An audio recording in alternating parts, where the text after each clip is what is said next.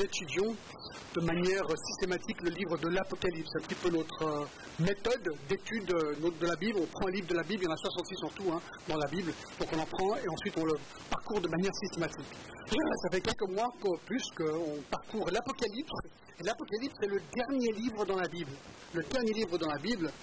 Et aujourd'hui, on se trouve au chapitre 17, d'accord, sur 22 chapitres. Chapitre 17, donc prenez vos Bibles, vous pouvez les ouvrir au chapitre 17. Et c'est incroyable de penser que dans six chapitres, on va arriver à la fin de la Bible. Donc là, on arrive vraiment à la fin de la fin, d'accord, de ce que Dieu a prédit pour euh, l'avenir. Donc, euh, comme j'ai dit, donc, au chapitre 17, on est euh, chronologiquement dans l'avenir, vers la fin de la période appelée la Grande Tribulation. Alors, pour ceux qui n'étaient pas là, si vous prenez Apocalypse et vous allez au chapitre 1 et verset 1, ça vous donne un petit peu le thème du. Il dit Révélation de Jésus-Christ, donc 1-1, d'accord que Dieu lui a donné pour montrer à ses serviteurs les choses qui doivent arriver bientôt. Donc bien sûr, dans l'horaire de Dieu, bientôt c'est bientôt. Si c'est mille ans, deux mille ans, c'est pas grave, c'est bientôt. Et qu'il a fait connaître par l'envoi de son ange à son serviteur Jean. Donc Dieu envoie et déploie un ange, et cet ange explique à Jean ce qui va arriver dans l'avenir. Ça, c'est l'Apocalypse. D'accord? Celui-ci a testé la parole de Dieu et le témoignage de Jésus-Christ soit tout ce qu'il a vu. Et il nous dit au verset 3, heureux celui qui lit et entend ces choses, parce que, et c'est ce qu'on va voir aujourd'hui, bien que ces choses sont parfois très difficiles à entendre, ça nous remplit de joie parce que nous, chrétiens, on sait l'avenir, on connaît l'avenir et on sait sur quelle équipe on est. Vous allez voir tout ça. Donc, là, maintenant, on avance euh, sur euh, chapitre 17. Et comme j'ai dit, on est à la fin de la période appelée la Grande Tribulation. Alors, la période de la Grande Tribulation, c'est une période, et ça on a déjà regardé tous les textes, donc je vais simplement le survol, c'est une période qui va durer sept ans, sept ans, que Jésus décrit dans Matthieu 24 comme étant une période de détresse inégalée dans l'histoire du monde. Il dit que dans l'histoire du monde, il n'y a jamais eu et il n'y aura jamais une autre période aussi terrible et horrible que la période de la Grande Tribulation qui va durer sept ans. Donc on arrive au chapitre 17, on a déjà vu, et ça il faut les revoir tous les messages du passé pour les, écouter si vous voulez, on a déjà vu qu'il y aura 21 jugements, donc trois séries de 7 jugements que Dieu va déployer sur la terre pour juger la terre. Et ces jugements, trois séries de 7, sont ce qu'on appelle les sept sceaux, les sept trompettes et les sept coupes. Et les sept coupes, on les a vus la dernière fois dans le chapitre 16. Et là, ça bétonne les jugements de Dieu. C'est incroyable. Le monde est totalement dévasté par, les bouleversements cataclysmiques engendrés par ces 21 jugements de Dieu. Mais incroyablement, il y a un homme qui a surgi pendant cette période, que la Bible en parle beaucoup, on l'appelle l'Antichrist. Et cet Antichrist, c'est un homme qui est contre Christ, on va le voir très clairement aujourd'hui. Et lui et son royaume et les peuples qui lui font allégeance sont encore plus remplis de haine contre Dieu et contre Jésus-Christ et contre les chrétiens que jamais avant. On, pourrait imaginer que les jugements qui se déploient sur eux font qu'ils se repentent, c'est le contraire. Ils deviennent de plus en plus amers, de plus en plus en colère contre Jésus-Christ. Et au chapitre 13, je crois qu'il y a le son qui a, disparu là tout d'un coup, non? Ouais. Enfin, moi je m'entends plus. Vous vous entendez? Non. Est-ce qu'on pourrait mettre un peu plus de son? Allô? Ça marche? Je continue. Euh, et donc au chapitre 13, euh, nous avons vu, déjà vu que les chrétiens seront la cible directe de l'Antichrist et beaucoup de chrétiens vont mourir. Donc celui-ci, euh, l'Antichrist croira avoir gagné, mais à tort. Et ici au chapitre 17 et encore au chapitre 18, nous voyons son royaume s'effondrer le royaume de l'Antichrist qu'on va voir qui va Et donc, euh, le thème, c'est la chute du royaume de l'Antichrist? Et ce qu'on va voir en verset 1, c'est que ce royaume s'appelle la grande prostituée, mais aussi de l'autre côté appelé la Babylone la grande. Il faut savoir, avant qu'on rentre dans le texte, que l'identité de la grande, puisqu'elle n'est pas spécifiquement précisée dans le texte, est le sujet, c'est bien, le sujet qui a suscité le plus de débats dans le livre de l'Apocalypse que tout autre. Donc, si vous avez déjà lu dans Apocalypse 17 et 18, vous avez dit, tiens, c'est qui la grande Babylone? Babylone la grande qu'on va voir, la grande prostituée eh bien, si vous êtes posé la question, tout le monde s'est posé la question, et il y a beaucoup de possibles interprétations. Parce que ce n'est pas spécifié qui est cette grande prostituée qui fait le jugement de Dieu. Euh, et donc, euh, c'est pas grave, j'ai envie de dire. c'est grave. Euh, et je sais donc du fait que je rentre sur un terrain tout à parce que, que je vous interprète de manière correcte, bien sûr, euh, Apocalypse 17 et 18. Alors, euh, je vais faire du mieux que je peux. Je vais vous donner mon opinion, d'accord Je vais vous expliquer pourquoi mon opinion est celle que je vous donne, mais vous avez le droit d'être en désaccord avec moi, d'accord Je ne prétends pas du tout avoir la réponse sur ce sujet. L'Apocalypse est là, puisqu'il nous demande de l'étudier, je vais dire d'accord C'est dans l'avenir, on verra bien ce qui se passe. On essaye d'expliquer et de comprendre du mieux ce qu'il y a. Comme j'ai déjà dit, c'est quand on arrive à la fin, les chapitres 17 et 18 se concentrent sur la chute ou l'effondrement de la Grande Babylone, et semble nous donner deux faces distinctes de cette même Grande Babylone. Donc, le chapitre 17 semble plutôt décrire le côté idolâtre et religieux de cette Grande Babylone, du royaume de l'Antichrist, qui s'effondre sous jugement de Dieu, que le chapitre 18 semble décrire l'aspect économique du royaume de l'Antichrist qui s'effondre sous les jugements de Dieu. Donc on va regarder plutôt le côté religieux idolâtre, chapitre 17, et le prochain, le côté économique, chapitre 18. Alors, ce qui est bien que le chapitre 17, c'est facile à diviser. Deux parties toutes simples. Premièrement, la description, la description de la grande, le royaume idolâtre de l'Antichrist, et l'explication de la royaume de l'Antichrist, et on dit l'explication parce que Jean voit une vision. Donc on va voir la vision ensuite essayer d'expliquer la vision. Donc prenons maintenant le chapitre 7 et regardons le premier. La description de la Babylone la Grande, le royaume idolâtre de l'Antichrist. Regardez chapitre 7, verset 1. Un des sept anges qui tenait les sept coupes vint, et il a la parole en disant, je te montrerai le jugement de grande prostituée et sur les grands vous savez, hein, il y a beaucoup de symboles dans l'Apocalypse. Essayons d'y voir plus clair. Nous savons qu'un des sept anges qui peut la coupe, donc ça on voit dans le chapitre 16, verset 1, les sept anges sont eux qui répandent les coupes du jugement la terre. Donc un de ces sept ces sept anges,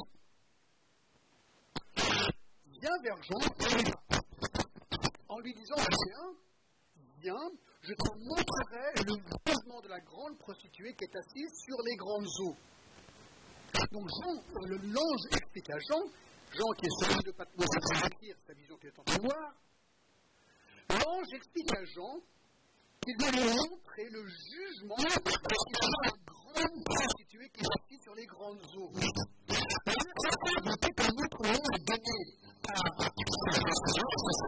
son front est écrit un nom, un mystère, Babylone la Grande, la mère des prostituées et des abominations de la terre.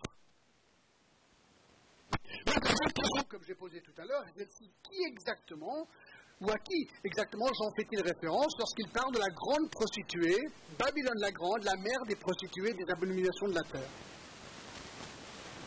Alors, Prenons le mot prostituée pour commencer, c'est le premier qui apparaît au verset 1. Le mot prostituée, utilisé dans la Bible, peut se référer à deux choses. Ou bien une femme qui se prostitue, ou bien deuxièmement, le mot prostituée est aussi souvent utilisé pour décrire l'idolâtrie ou l'apostasie religieuse. Lorsqu'un peuple se détourne de Dieu, et de Jéhovah, donc, pour adorer un autre Dieu, celui-ci se prostitue. Je vous donne juste quelques exemples. D'accord? Si on prend par exemple dans, dans Jérémie, chapitre 3 et le verset 6, il est dit ceci L'Éternel me dit au temps du roi Josias As-tu vu ce qu'a fait l'infidèle Israël? Elle est allée sur toute montagne élevée et sous tout arbre vert, et là, elle s'est prostituée. Donc là, il est en train de dire, Israël, mon peuple, s'est prostitué en allant vers d'autres dieux. Donc, c'est symbolique pour l'idolâtrie. On va pareil, par exemple, dans Ésaïe chapitre 1, le verset 21, où il dit ceci, Quoi donc La cité fidèle est devenue une prostituée, parlons de Jérusalem. Elle était remplie d'équité, la justice y habitait maintenant il y a des assassins. Donc de nouveau là, pour Jérusalem ou pour Israël, bref, c'est une manière de décrire l'apostasie. On dit simplement, elle s'est prostituée, elle est allée dormir avec un faux Dieu, si on veut le dire comme ça, d'accord? Il y a beaucoup d'autres exemples, par exemple dans Ézéchiel 16, tout le chapitre est vraiment dédié à décrire Israël comme étant une prostituée. Donc, dans l'Apocalypse 17, on a quand même vivement l'impression que le langage du ne se réfère pas vraiment une vraie prostitution, mais une prostitution dite spirituelle et idolâtre d'un royaume, comme nous le voyons dans Jérémie, Ézéchiel et Ésaïe. Donc il est en train de dire, ok, toi, Antichrist et ton royaume, vous êtes une prostituée religieuse et idolâtre parce que vous allez voir votre Dieu et vous allez vous référer à Avec ceci comme contexte, nous voyons que dans les versets 1 à 6, la grande Babylonie, cette femme prostituée, est décrite avec sept caractéristiques. D'accord? Numéro 1, numéro 1, elle porte un nom curieux. Elle porte un nom curieux, alors ça on l'a déjà vu, d'accord? Une grande prostituée. Babylone la Grande au verset 5. Alors pourquoi le nom Babylone On y reviendra tout à l'heure, d'accord? Donc premièrement, c'est un nom plutôt curieux. Deux, elle détient une autorité phénoménale. Donc là, on est en train de parler, d'accord, du royaume religieux idolâtre de l'Antichrist. Deux, elle détient une autorité phénoménale. Verset 2, c'est avec elle que les rois de la terre se sont livrés à la débauche. Et c'est du vin de sa débauche que les habitants de la terre se sont enivrés. Donc, on apprend aussi, regardez sur le verset 1, que la grande prostituée s'est assise sur les grandes eaux. Sur les grandes eaux. Alors, c'est quoi les grandes eaux? Regardez le verset 15, il nous le dit. Et il me dit, les eaux que tu as vues sur lesquelles la prostituée est assise, ce sont des peuples, des foules, des nations et des langues. Donc, nous apprenons que cette prostituée est assise sur le peuple. C'est une semble-t-il, son autorité sur tous les peuples. Le monde, maintenant, baigne dans l'idolâtrie du royaume de l'Antichrist.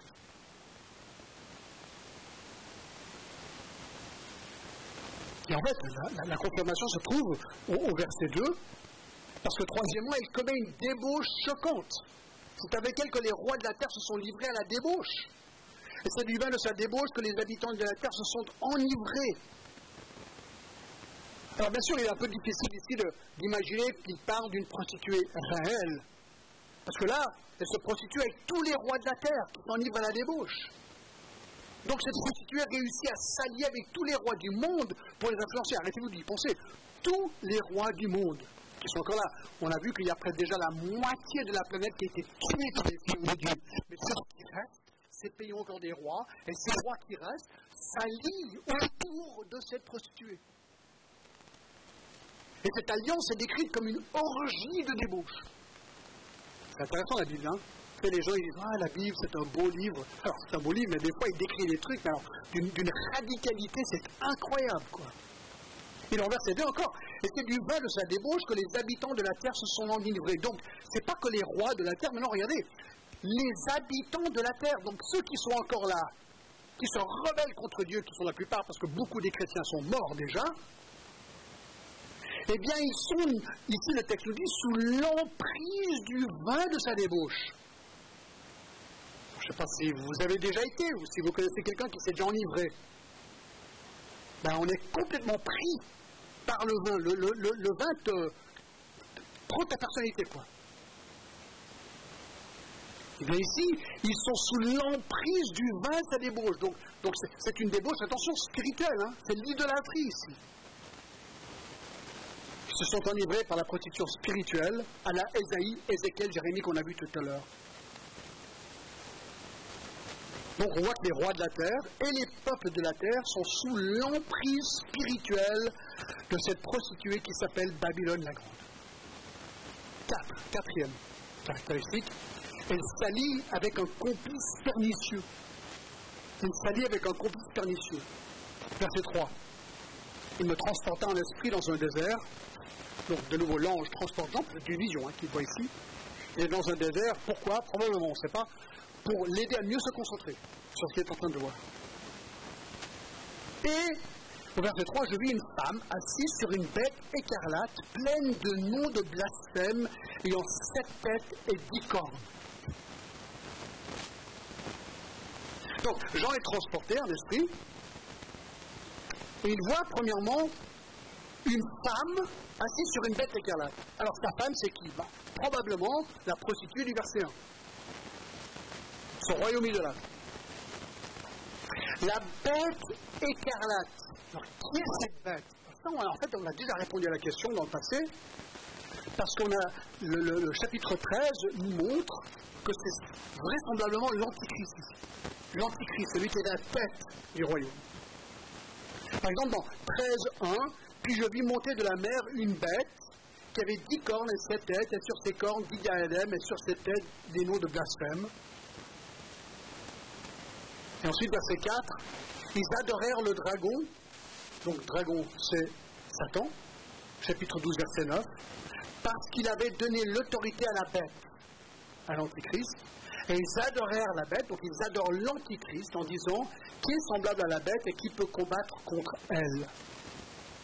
Verset 18 aussi, et ceci il sagesse, celui qui a de l'intelligence calcule le nombre de la bête, car c'est un nombre d'hommes et son nombre est de 666. Donc l'Antichrist porte un nom, ce nom c'est le numéro 666. Et on est appelé à essayer de comprendre la signification de ce message. J'ai donné dans mon message sur le, point. Encore chapitre 14, verset 9, nous parle, et un autre, troisième ange le suivit en disant d'une voix forte, si quelqu'un adore la bête et son image, il reçoit une marque sur le front et sur la main, il boira aussi du vin de la fureur de Dieu. On a vu, en chapitre 13, qu'il y a l'antichrist, la bête, et ensuite, il a à côté de lui un faux prophète, et ce faux prophète monte une image, une sorte d'idole que les gens adorent. Et dans 16, 10, le cinquième verset de la coupe, sur le trône de la bête, son royaume fut couvert de ténèbres, et les hommes se mordaient la langue de douleur, ils blasphémèrent le Dieu du ciel. Donc on a encore vu, c'est certainement l'Antichrist, et on le sait parce que finalement, dans chapitre 20 et le verset 10, il est dit Et le diable qui les séduisait fut jeté dans les temps de feu et de soufre, où sont la bête et le faux prophète.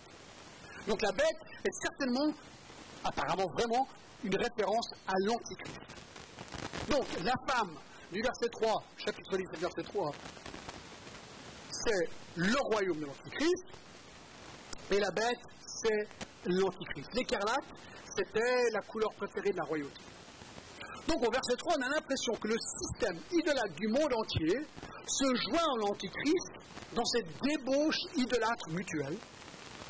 L'Antichrist, nous l'avons déjà vu au chapitre 13, soutiendra et utilisera le faux système religieux pour ses fins, mais nous verrons au verset 16 que cette collaboration ne durera pas pour longtemps. Alors on est encore au verset 3, et là au verset 3, on, appelle apprend que la bête est pleine de noms de blasphème. Ah ben c'est pas étonnant. C'est pas étonnant parce que l'antichrist, s'il est plein de noms de blasphème, ça veut dire qu'il blasphème Dieu et il blasphème Jésus-Christ. Ben c'est normal parce que dans 2 Thessaloniciens 2 et le verset 4, on avait déjà vu cette chose incroyable, vous vous rappelez? 2 Thessaloniciens 2 et le verset 4, il dit ceci L'adversaire qui s'élève au-dessus de tout ce qu'on appelle Dieu ou de ce qu'on adore va jusqu'à s'asseoir dans le temple de Dieu, se proclamant lui-même Dieu. Donc à un moment donné, ça on l'a déjà vu, l'Antichrist ira à Jérusalem, va s'asseoir dans le temple reconstruit, qui n'est pas encore aujourd'hui reconstruit, et là il va se proclamer lui-même Dieu. Écoutez, si ça c'est pas un blasphème, c'est quoi un blasphème? Donc la bête est pleine de noms de blasphème. Et alors, ce qu'on apprend encore sur ce verset, c'est qu'il a sept têtes et dix cornes. On y reviendra dans quelques minutes, d'accord? Ça paraît pas clair, mais en fait, c'est assez clair. Vous me suivez encore, ça va? Ok. Cinquième caractéristique. On attaque. Ah ouais, c'est pas très grand, mais c'est pas grave. Cinq. D'accord Elle se vêt. Alors, le, français, aidez-moi. Est-ce que le verbe c'est se vêtir? Est-ce qu'elle se vêt d'habit incitant C'est juste ça? Ou est-ce que c'est vêt, se vêtit? Elle se vêt. Qui dit vêt, qui dit vêtit Qui dit vêt Qui dit vêtit Ouh, les vêtis cagnent. Anne-Marie, la pro, le verbe se vêt ou vêtit Merci, d'accord. Pu compléter le français des fois. Donc elle se vêt d'habits incitants. Je ne voulais pas que vous oubliez ce point. Non, c'est pas grave. D'accord. Regardez verset 4. Apocalypse 17, 4. Cette femme était vêtue de pourpre et d'écarlate, et parée d'or, de pierres précieuses et de perles. Elle tenait dans ses mains une coupe d'or remplie d'abominations et des impuretés de sa prostitution. Il n'y a pas grand-chose à dire, c'est simplement comment est-ce qu'elle est vêtue? Eh bien, pourpre, écarlate, d'accord, c'est de nouveau la couleur de la royauté. Elle est parée d'or, de pierres précieuses, de perles.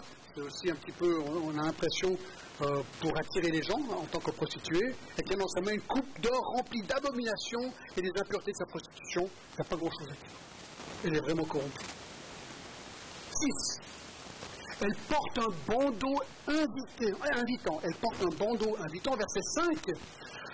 Sur son front était écrit un nom, un mystère, Babylone la Grande, la mère des prostituées, des abominations de la terre. Alors John MacArthur, dans son commentaire, explique que les prostituées à Rome avaient l'habitude de porter au front un bandeau, sur lequel est écrit leur nom. Et on le voit dans Jérémie 3.3, pour rendre claire leur situation et leur intention.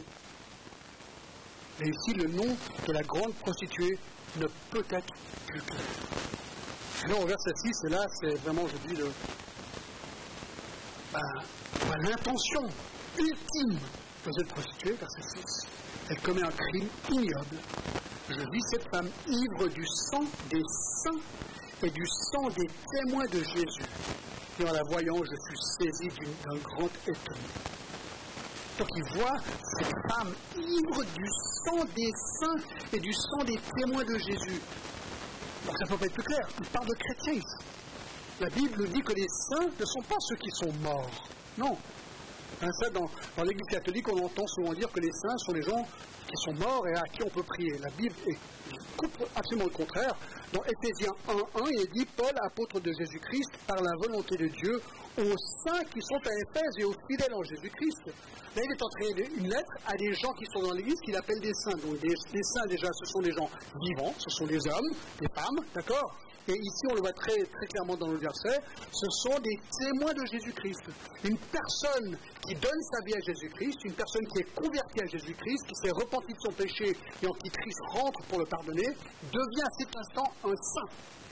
Vous dites, ouais, mais attends, John, demande à ma femme, je ne suis pas un saint. Ah, peut-être aux yeux de ta femme, tu n'es pas un saint. Ou aux yeux de ton mari, tu n'es pas une sainte.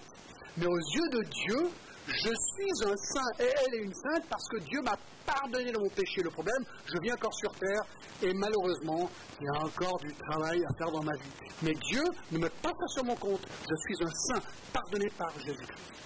D'accord? Et c'est ce qu'il dit ici. Alors, ces saints, ces chrétiens, verset 6, je dis cette femme ivre le sang des saints et du sang du témoin de Jésus. Elle a un objectif, tuer les chrétiens. Elle les tue. Elle les tue.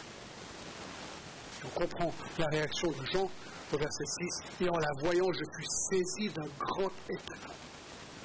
Il voit des, chrétiens mourir par cette idolâtrie religieuse. Et on connaît bien les guerres de religion, il y en a toujours. C'est vraiment triste, mais c'est vrai. Conclusion. Alors, euh, cette prostituée religieuse, idolâtre, elle a un nom, Babylone la Grande. Elle a une grande autorité sur le monde entier, car elle est assise dessus. Elle commet la débauche à grande échelle avec tous les rois, les peuples de la terre. Elle a un complice pernicieux l'Antichrist. Elle est vêtue d'un habit incitant. Elle porte un bandeau sur la terre qui annonce ses intentions, prostitution et abomination. Et elle commet un crime ignoble, massacre des chrétiens. Donc voilà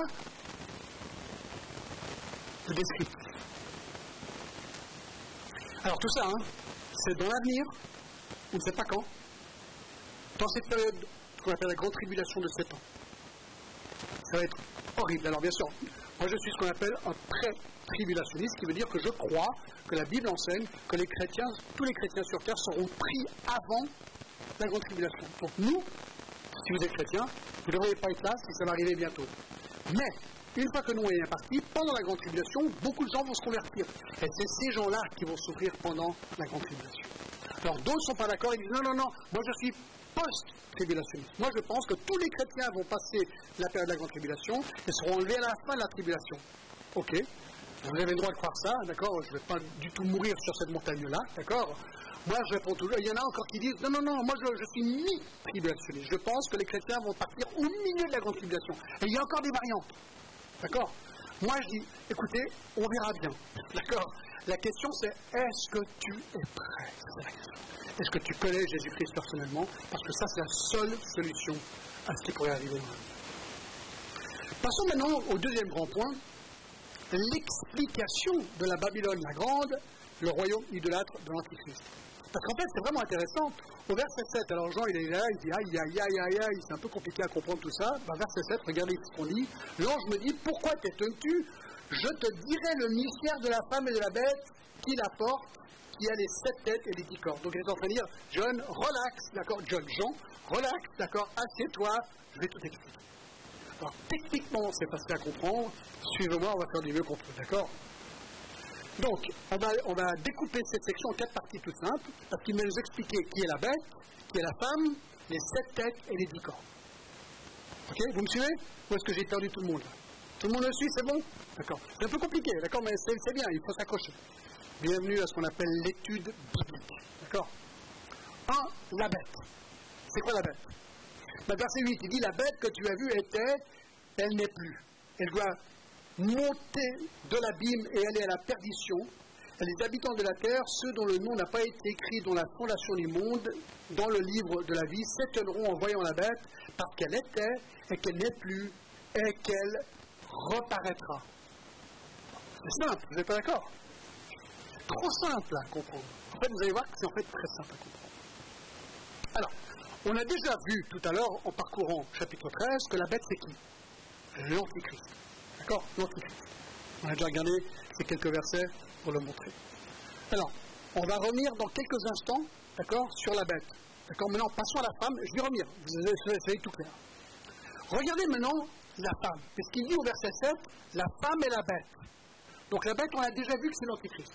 Revenons maintenant à la femme. Regardez le verset 18 et la femme que tu as vue, c'est la grande ville qui a la royauté sur les rois de la terre. Alors, parlons un petit peu de la femme, on reviendra à la bête dans quelques instants, d'accord?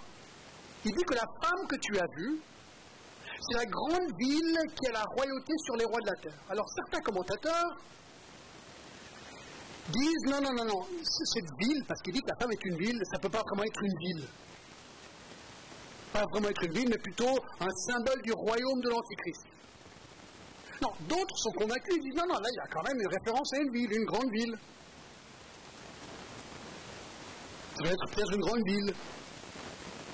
Alors certains pensent que c'est peut-être Rome. D'autres pensent que c'est Jérusalem. Alors moi j'ai entendu des gens dire non, ils pensent que c'est Londres, ou c'est New York, ou c'est Moscou. Il y, a toutes sortes d'hypothèses sur cette ville, d'accord? Mais en fait, la réponse la plus simple est de conclure que cette ville est nulle autre que, tenez-vous bien, Babylone. Babylone. Donc la ville de Babylone en Irak aujourd'hui. Vous dites quoi? Écoutez, c'est intéressant quand même de, voir au verset 5 qu'elle est appelée Babylone la Grande. Et tout au long de la Bible, le mot Babylone ressort constamment. Alors, une fois, c'est vrai que le mot Babylone est certainement utilisé dans un ou deux pierres, je ne me rappelle plus la référence exacte, je crois que c'est la fin de deux pierres pour Rome, d'accord? Mais c'est pas impossible que ce soit en fait la réelle ville de Babylone reconstruite. On peut aussi voir combien de jugements sont prononcés contre la ville réelle de Babylone dans l'Ancien Testament. Alors, est-ce que c'est possible, c'est une question que je pose, une hypothèse, qu'Apocalypse 17 et 18 se réfèrent à la ville de Babylone reconstruite pour redevenir, pour devenir le chef-lieu de l'Antichrist et la nouvelle capitale de son empire c'est quand même intéressant parce que, vous rappelez Babylone? Vous rappelez dans le chapitre 13 de Genèse, c'était la tour de Babel, Babel, Babylone. la tour de Babel, c'était quoi? On a regardé hein, quand on a étudié Genèse. C'était le symbole de l'idolâtrie des hommes qui voulaient par leurs propres œuvres essayer d'atteindre Dieu. Et Dieu, qu'est-ce qu'il a fait? Il a dit Ah, bravo Non Il a complètement tout détruit et surtout, il a donné les langues aux gens pour complètement confondre leurs langues. Et les gens sont partis de Babylone dans le monde entier. Ils ont pris avec eux quoi?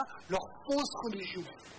Babylone et la tour de Babel a toujours été le centre de l'idolâtrie dans la Bible. Et donc c'est tout à fait plausible, alors c'est qu'une hypothèse, d'accord? Mais c'est tout à fait plausible que la ville de Babylone pourrait donc redevenir le centre idolâtre du royaume de l'Antichrist. Alors ce sera à Jérusalem. De Thessaloniciens 2.4 qui va se positionner dans le temps pour se proclamer Dieu, mais c'est tout à fait possible qu'il habite et que son royaume soit régné ou se soit dirigé depuis la ville de Babylone. Donc, cette femme, verset 18 et verset 7, c'est ce mouvement religieux idolâtre de l'Antichrist, avec peut-être comme ville capitale Babylone reconstruite, donc en Irak, aujourd'hui. Alors, retournons maintenant au verset 8. Vous suivez? Verset 8. On revient à la bête. Regardez ce qu'il a dit de la bête. Et on le voit si vraiment c'est une référence à l'Antéchrist ou pas? La bête que tu as vue était, elle n'est plus. Ça veut dire quoi ça? Elle est. Ouais. Non, peut-être. Elle était, elle n'est plus. Retournez avec moi dans Apocalypse 13.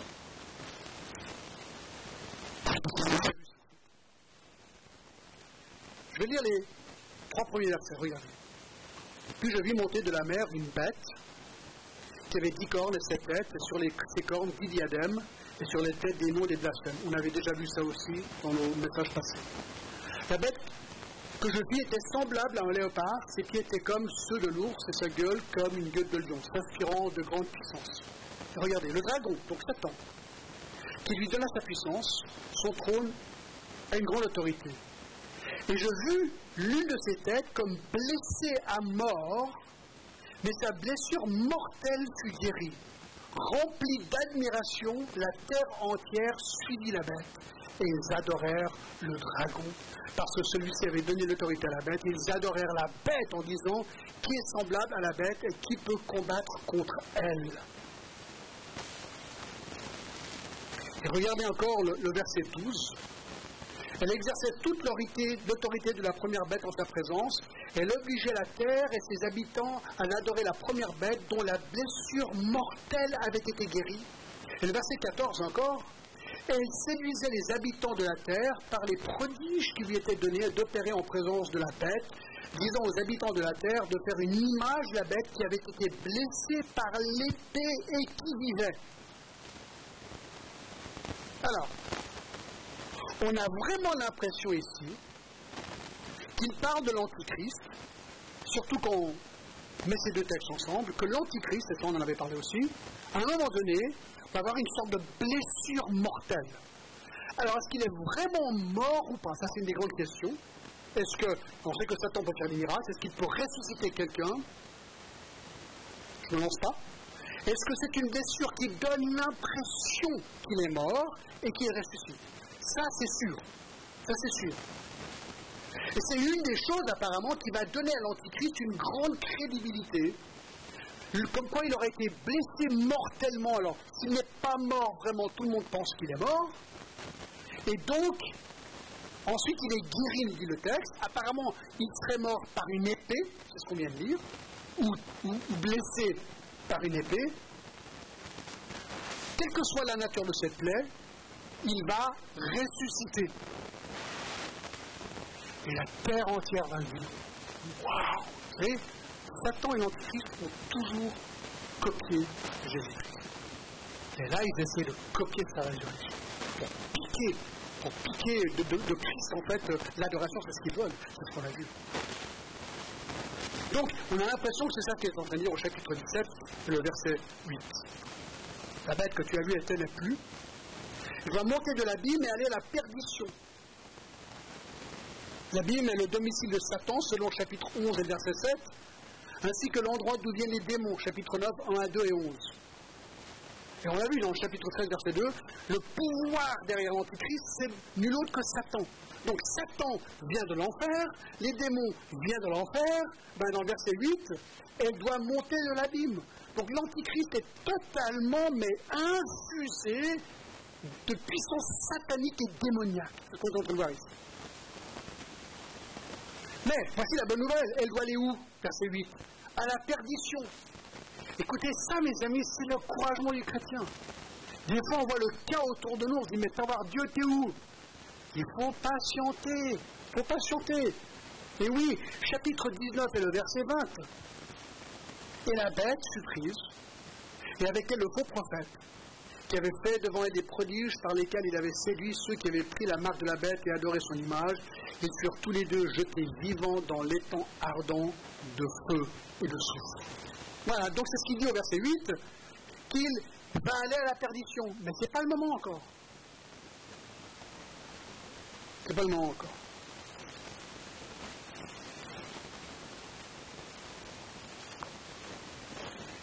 verset 8 continue.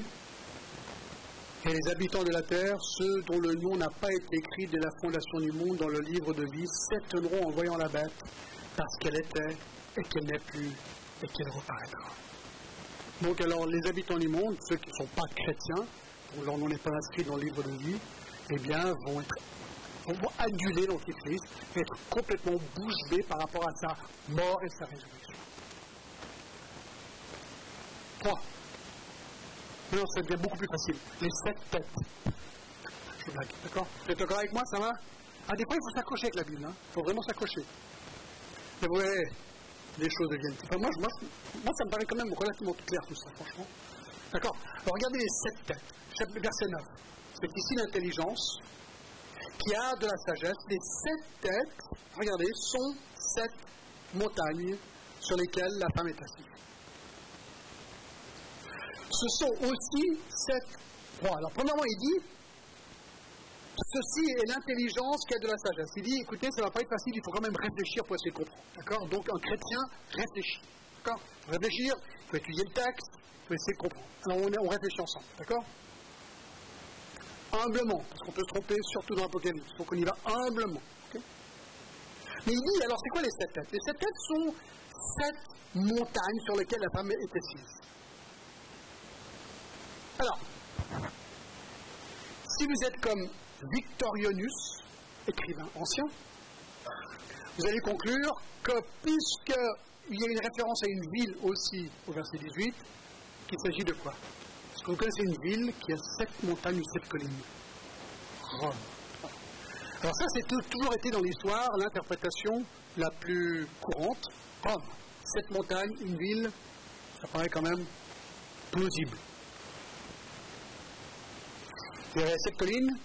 Alors, à l'origine, apparemment, il y en a plus aujourd'hui, c'est ce qu'on m'a dit, parce que certaines n'ont pas été comptées, mais c'était l'Aventin, le Caelius, le Capitole, l'Esquilin, le Palatin, le Quirinal et le Viminal. Voilà. Mais beaucoup de commentateurs sont en désaccord, et surtout à cause de la suite du verset. Parce que la clé d'interprétation, c'est le contexte. Alors il dit quoi? Les sept têtes sont sept montagnes sur lesquelles la femme est assise, mais le verset 10, il dit quoi? Ce sont aussi sept rois. Sept rois. Donc, doit-on se pencher pour cette montagne ou cette rois, ou les deux, comme le fait entendre le texte? Alors, c'est vrai que les montagnes sont parfois utilisées de manière métaphorique dans la Bible. D'accord? C'est quand même intéressant. Dans le psaume 30 et le verset 8, le psaume 30 et le verset 8 dit L'Éternel, par ta grâce, tu avais affermi ma montagne, tu cachais ta face, je suis troublé. Donc souvent, simplement pour montrer que le mot montagne est utilisé comme un symbole des fois. D'accord? Comme un symbole. Apparemment, ici, les montagnes représentent possiblement sept empires menés par sept rois. Et on apprend, alors tenez-vous bien, d'accord? On apprend encore euh, dans verset 10, c'est aussi cette roi. Cinq sont tombés, un existe, l'autre n'est pas encore venu, et quand il sera venu, il doit rester un peu de temps. Waouh Alors je l'explique, d'accord Vous pouvez regarder les détails, plus tard. Certains voient ici les cinq empires païens qui étaient déjà tombés au moment de Jean lorsqu'il écrivait l'Apocalypse. L'Égypte, la Syrie, la Babylonie, les Mèdes et les Perses et la Grèce. Celui qui existait à l'époque, parce qu'il dit cinq sont plus, un existe, bien, c'est Rome, parce que Jean existait à l'époque de Rome, et celui qui doit encore venir, le royaume de l'Antichrist, Apocalypse. D'accord?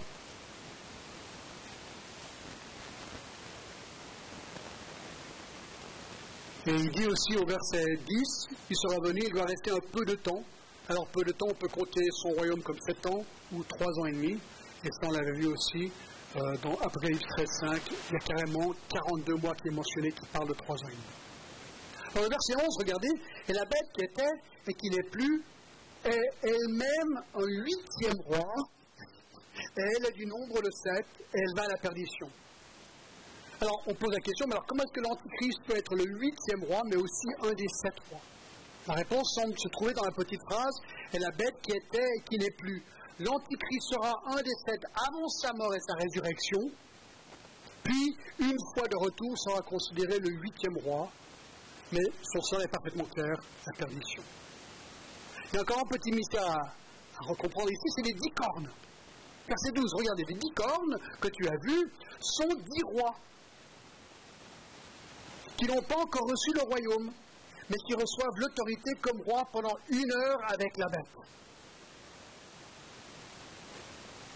Alors, on apprend que ces dix rois en question n'ont pas encore reçu leur royaume, donc à l'époque de Jean, lorsqu'il écrivait tout ça. Apparemment, ceux-ci vont recevoir leur pouvoir de régner avec l'Antichrist pendant la grande tribulation.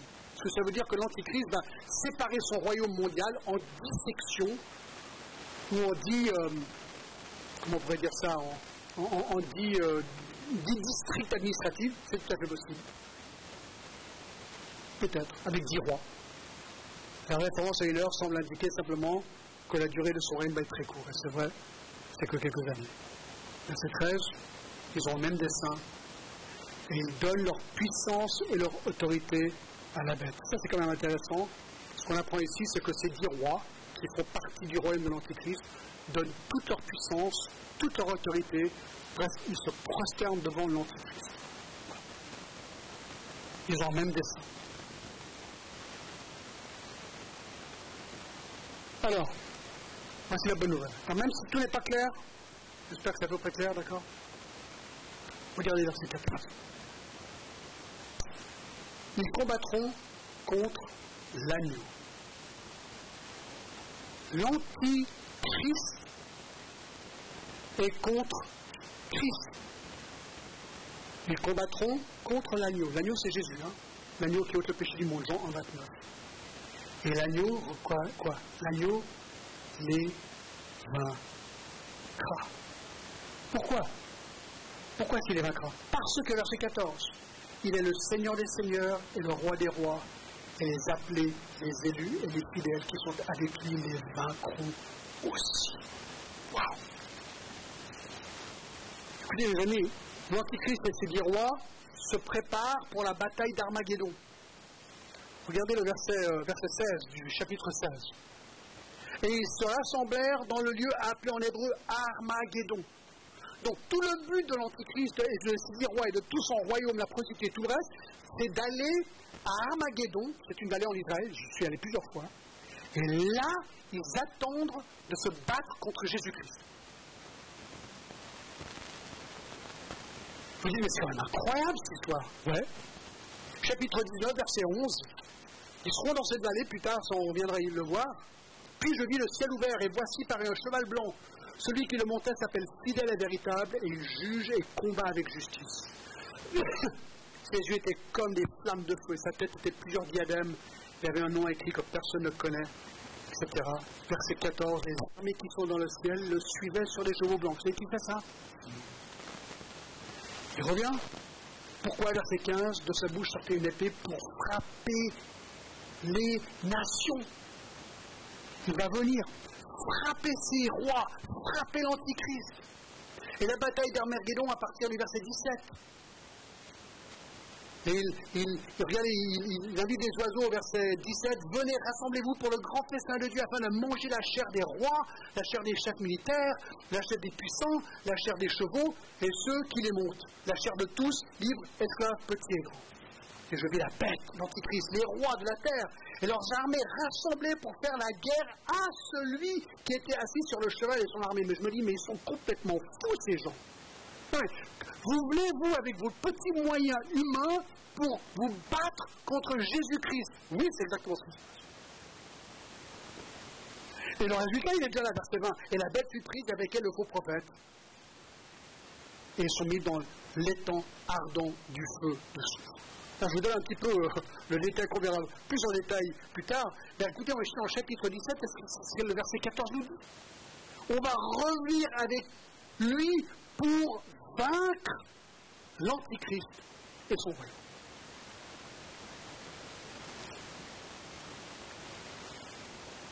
C'est génial. Alors, verset 16, les licornes que tu as vues et la bête haïront la prostituée. Alors, à un moment donné, c'est intéressant, l'Antichrist et ses rois vont se, comment dire, se chamailler contre le royaume idolâtre. Donc il y aura tout un côté religieux de ce royaume. Il y aura une grosse bataille, si on veut. D'accord? La dépouilleront et la mettront à nu. Elles mangeront ses chairs et les consumeront par le feu. Parce que l'Antichrist veut tout le pouvoir. Verset 17, car Dieu a mis dans leur cœur d'exécuter son dessein, un même dessein, et de donner leur royauté à la bête, jusqu'à ce que les paroles de Dieu soient accomplies. Écoutez, ça c'est un verset complètement incroyable aussi, parce qu'il montre que tout ça, rentre dans le plan de Dieu. Le chrétien ne doit pas être surpris. Le chrétien ne doit pas paniquer quand il voit les trucs du monde. Vous savez, aujourd'hui, on parle toujours du réchauffement climatique. D'accord? C'est vrai que la Terre se réchauffe apparemment. D'accord? On a l'impression que l'année prochaine, le, monde va griller et que tout le monde va disparaître, il n'y aura, plus d'eau, et tous les ours polaires vont mourir. D'accord? Peut-être. Mais moi, je me dis, je ne sais pas exactement comment tout va s'arriver, tout va arriver, mais pourquoi est-ce que je panique? Dieu contrôle alors ça ne veut pas dire qu'on doit être irresponsable. Non, on a un côté responsable, on doit, faire attention.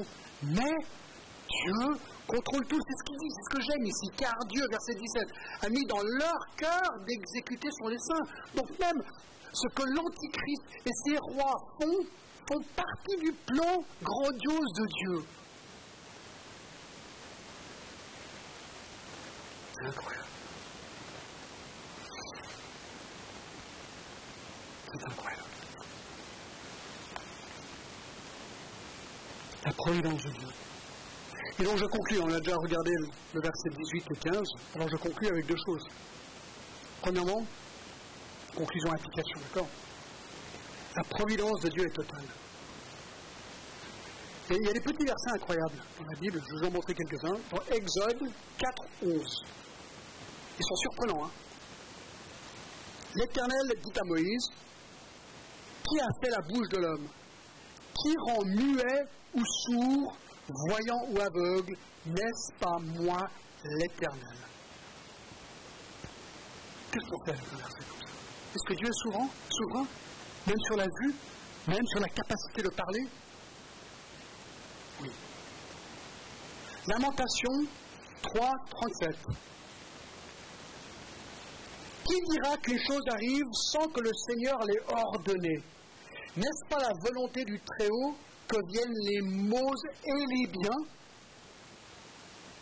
Oui, waouh Ça ne veut pas dire que Dieu pêche, parce que Dieu est sans péché, mais Dieu est souverain même sur le mal. Même sur le mal. Deutéronome 32 et le verset 39. Sachez donc que c'est moi qui suis Dieu et qu'il n'y a point de Dieu près de moi. Je fais vivre et je fais mourir. Je blesse et je guéris. Et personne ne délivre de ma main. Qui contrôle même la vie et la mort? Dieu. Dieu.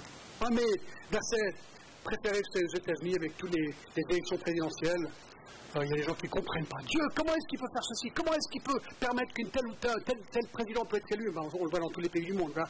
Il y a toujours des gens qui sont pour et toujours des gens qui sont contre. D'accord? Alors on ne sait plus comment s'y retrouver. Est-ce qu'on va être pour ou contre les, présidents, les, empereurs, tout le monde qui est élu Alors moi je vais toujours à Daniel 2 et Daniel 4, d'accord? Parce que Daniel 2, 21 dit ceci, c'est lui qui change les temps et les circonstances, qui renverse et qui établit les rois. C'est qui qui a le dernier mot, sur un roi qui est établi, ou un président, ou un premier ministre sur un pays? Dieu. Vous dites, oui, mais je ne suis pas d'accord avec le choix de Dieu. Alors, ça, n'a rien à voir avec rien du tout, d'accord? Chapitre 4, verset 17 de Daniel nous dit ceci en plus.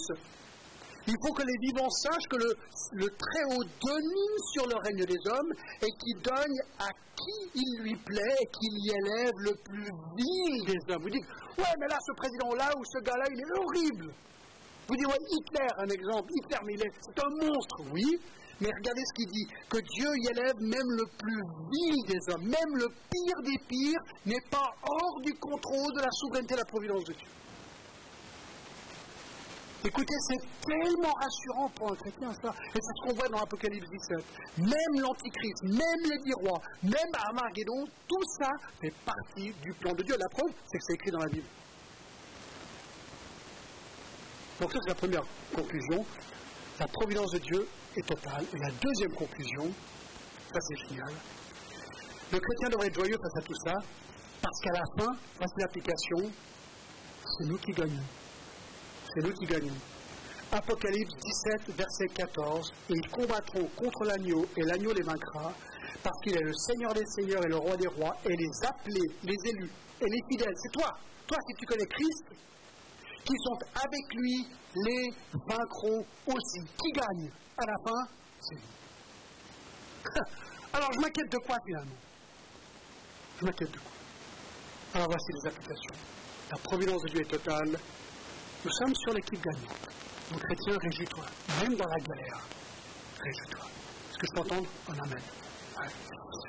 Seigneur, merci. Voilà, c'était un gros chapitre, euh, un peu compliqué, Seigneur, mais j'espère qu'on a pu retirer ces principes, Seigneur, euh, applicables à nous. Et Seigneur, que tu nous encourages. Euh, on ne sait pas exactement si on va faire partie de tout ça ou pas, si on sera là, si on ne sera pas là, si ça va commencer bientôt ou pas. On ne sait pas, Seigneur. Mais ce n'est pas grave. Parce que nous connaissons déjà la fin de l'histoire. Et nous sommes sur l'équipe gagnante. Seigneur, à toi, toute la gloire. Si quelqu'un ici ce matin ne te connaît pas, oh Seigneur, pourquoi est-ce qu'il refuserait de donner leur vie à celui qui va gagner? Seigneur, s'il te plaît, touche leur cœur, afin qu'ils se soumettent à la seigneurie de Jésus-Christ, l'alpha et l'oméga, le Seigneur des seigneurs et le roi des rois. Seigneur, merci au nom de Jésus.